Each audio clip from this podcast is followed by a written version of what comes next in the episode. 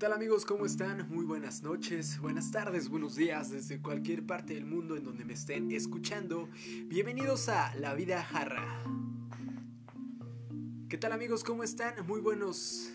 Muy buenas las estén pasando por donde quiera que anden dando el rol y regresamos con una segunda eh, emisión de este su programa La Vida Jarra. Yo soy Jafit Rodríguez Ávila. Muy buenas las estén pasando. Les recuerdo que el día de hoy voy a hablar acerca del tema que ya vieron que está en el título de la descripción de este video, que es narcomenudeo en redes sociales. Así es, eh, solamente por cuestión de seguridad de su humilde servidor y de los entrevistados durante esta investigación, no voy a decir eh, en qué red social realicé la investigación y para qué medio fue que se publicó este reportaje, pero ustedes lo pueden encontrar si buscan narcomenudeo en redes sociales, en su buscador eh, de preferencia. Pueden buscar así la descripción y les va a arrojar una serie de reportajes y donde vean la firma de este humilde servidor, ahí va a aparecer. De hecho, eh, no sé si el, reportaje en alguno de los medios que publiqué fue anónimo, pero bueno, solamente quiero decir que no busco incriminar ni nada, ni busco decir nombres de ninguna persona que haya sido parte y haya ayudado a esta investigación periodística, la cual fue con fines profesionales, legales y una tarea muy titánica a la cual eh, me sometí hace par de años para realizar esta investigación. Empecé a hacer trabajo de campo hasta lograr publicarla el año anterior. Fue un pequeño reportaje eh, especial que se publicó en un medio de trascendencia internacional. La verdad es que valió mucho la pena. y como bien les menciono, pues no lo firmo por cuestiones de seguridad y eh, no vulnerar ni a mis entrevistados, ni a las autoridades, ni a nadie. Pero al final de cuentas lo que hice fue pues esclarecer un punto que cada vez está más abierto en las venas de esta nación y de este continente, de este mundo, de esta gente que somos eh, demasiados, pero que todos tenemos hambre, sueños, deseos y algunos buscan la manera más fácil de lograrla. Eh, justamente ayer que transitaba por la Ciudad de México cuando iba en una alcaldía de, la, de la, Ciudad de México, eh, me percaté que cerca de una plaza comercial eh, había un punto, un punto muy grande de venta. Yo iba caminando por una calle de la ciudad y, y en esa calle había un restaurante de mariscos y dije, era muy tarde para que estuviera abierto. Yo era día domingo y, dije, bueno, pues qué raro que esté abierto el el restaurante de mariscos a esta hora, a las 9 de la noche, ya en la Ciudad de México. El domingo normalmente solamente las plazas comerciales de donde yo venía están abiertas y esta marisquería seguía abierta y vi un grupo de personas que estaban, los meseros justamente conviviendo y afuera había uno que estaba negociando con un individuo que estaba ahí en la calle parado. Eh, no, no recuerdo físicamente cómo era la persona, pero sí recuerdo lo que hacía era un narcomenudista o dealer. Recuerdo que lo que le decía el, el narcomenudista le decía a 200 la grapa eh, y el mesero contestaba a 200 el gramo y el narcomenudista le respondió a ver, a ver, a ver, a ver, a 200 el, el, la, la grapa, güey. ¿La tomas o la dejas? ¿O quieres que te pase como tu compa que me debe mucho y que mañana me las va a pagar? Y me quedé anonadado y justamente me puse a pensar y, fue a raíz de esto que decidí retomar esta anécdota de mi investigación periodística del narcomenudeo en Facebook, la cual pues planteé a, la gente con la que trabajaba en aquel momento en aquel medio que eh, pues bueno es, es, un medio de carácter internacional que logró eh, permear a muchos otros medios eh, de diferente manera, digital, impreso. Y este, esta publicación, perdón, esta publicación fue así, ¿no?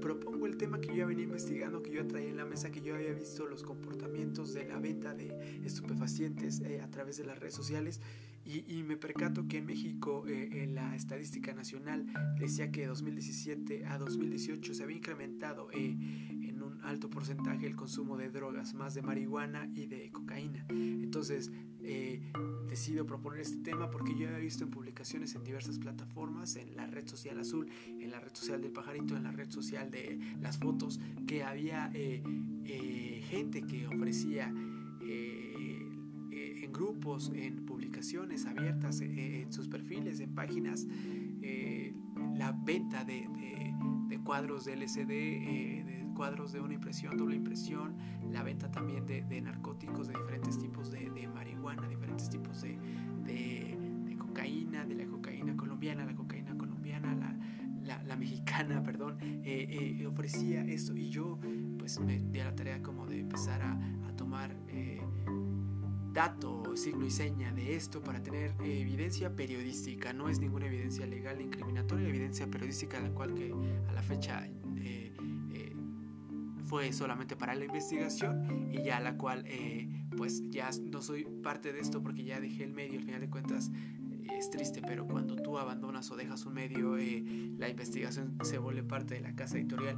Entonces yo empecé a hacer esta tarea, comencé y, en una junta de temas le digo a la jefa de redacción, eh, X persona, eh, tengo este tema eh, muy interesante y ella me dice, es un tema de alto riesgo, le digo, sí, me llama mucho la atención, dame la posibilidad de yo acercarme y empezar a investigar y, fue así que me dirigí a unas personas en, la, en los alrededores de la Ciudad de México, en el Estado de México y dentro de la misma ciudad había grupos que, como ustedes saben, hay eh, pequeños o grandes grupos eh, que sí se dedican a la venta de drogas, cárteles.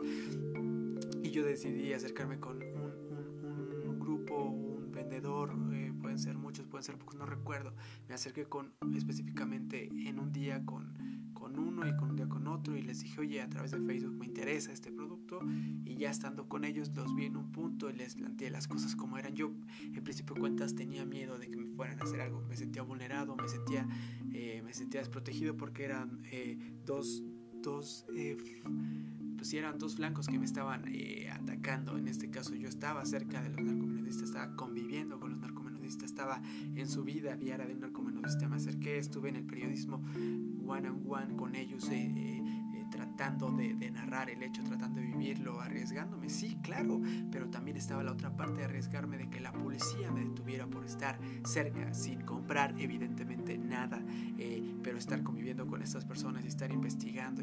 Era, era como, ahí viene una patrulla, escóndanse, guarden sus cosas ellos y yo traía mi cámara y, y era así como, híjole qué puede pasar, porque ustedes saben que al final de cuentas, niños, personas, perros, quienes sean, todos en México somos vulnerables y, las, y el índice y la certeza de seguridad de nuestro país es, nula, ¿no? O sea, todos sentimos más miedo de ver un policía eh, de seguridad es triste decirlo, pero es real, ¿no? Ahora hay esta policía que, eh, la nueva policía que es policía de, de, resguardo, policía de acompañamiento, policía, pero no, te sigues sintiendo inseguro. hay policías que como hay policías buenos, hay policías que se ven bien, hay policías que, que gente que crees que te puede ayudar y que sí te puede ayudar, pero al final de cuentas todos tenemos ese temor de que nos levanten, de que nos desaparezcan. Entonces era como tratar de convencer a estos cuates, los de que me dieran la entrevista. No sabía yo en qué momento, sí sabía lo que quería hacer, lo logré, me dieron la oportunidad, me dieron la entrevista, pero fue así como, oh, oye, eh, mira, eh, vengo por esto y me gustaría que tú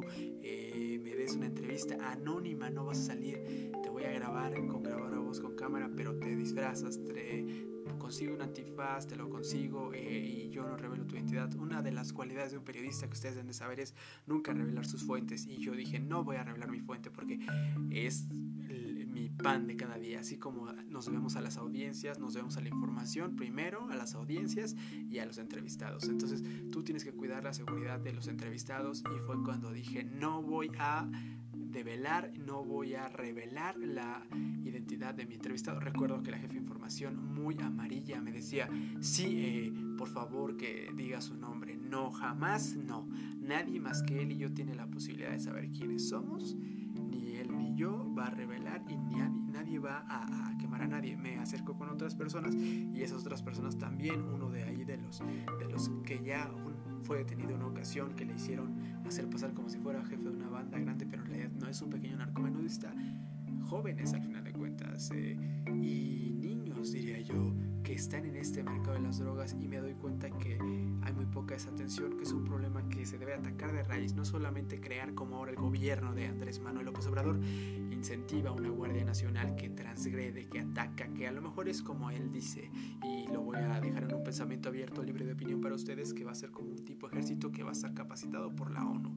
Eh, pero en realidad la gente tiene miedo, si los policías tienen miedo de los, de los marinos y los militares más, porque está Tlataya, está, está Ayotzinapa, está... Eh, eh, miles de lugares que podría yo mencionar ahorita y donde han transgredido, donde han herido las venas abiertas de este país. Entonces el narcomenudeo es grande en conclusión, sí, esta investigación, esta es la primera parte de lo que les cuento a través de cómo en esta investigación logré entabló una conversación. Recuerdo que en el rumbo en donde ese día fue, eh, me sentía vulnerado eh, durante la entrevista, durante, antes cuando me quedé a ver con ellos, que no llegó más que un halcón primero, me llevó a un lugar, me tapó los ojos, me llevaron a otro lugar en bicicleta y ahí yo traía, venía con una capucha agachado, llegamos a este lugar, en este lugar, en, en una alcaldía en la Ciudad de México, en el sur de la Ciudad de México, ahí me hacen esperar, Veo que ya en ese parque no llega nadie, llegan unas bicis, se paran cerca, me saludan como buena onda.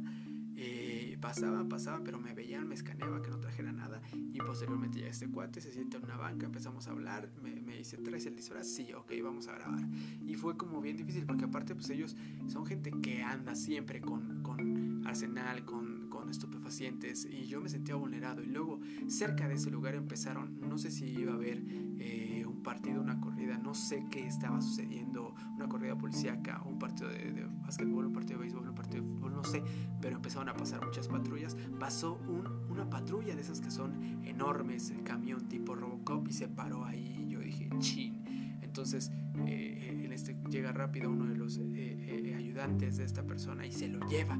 Y, me dejan ahí una bicicleta y me dicen, llévatela y déjatela déjala en tal lugar. Ahí la encadenas y nosotros la recogemos. Y en ese acontecer de mi salida, mi partida, terminando la entrevista con el jefe de este pequeño grupo eh, de X lugar de México, me voy y, sentía que las patrullas me perseguían, que me veían que las cámaras estaban sobre mí.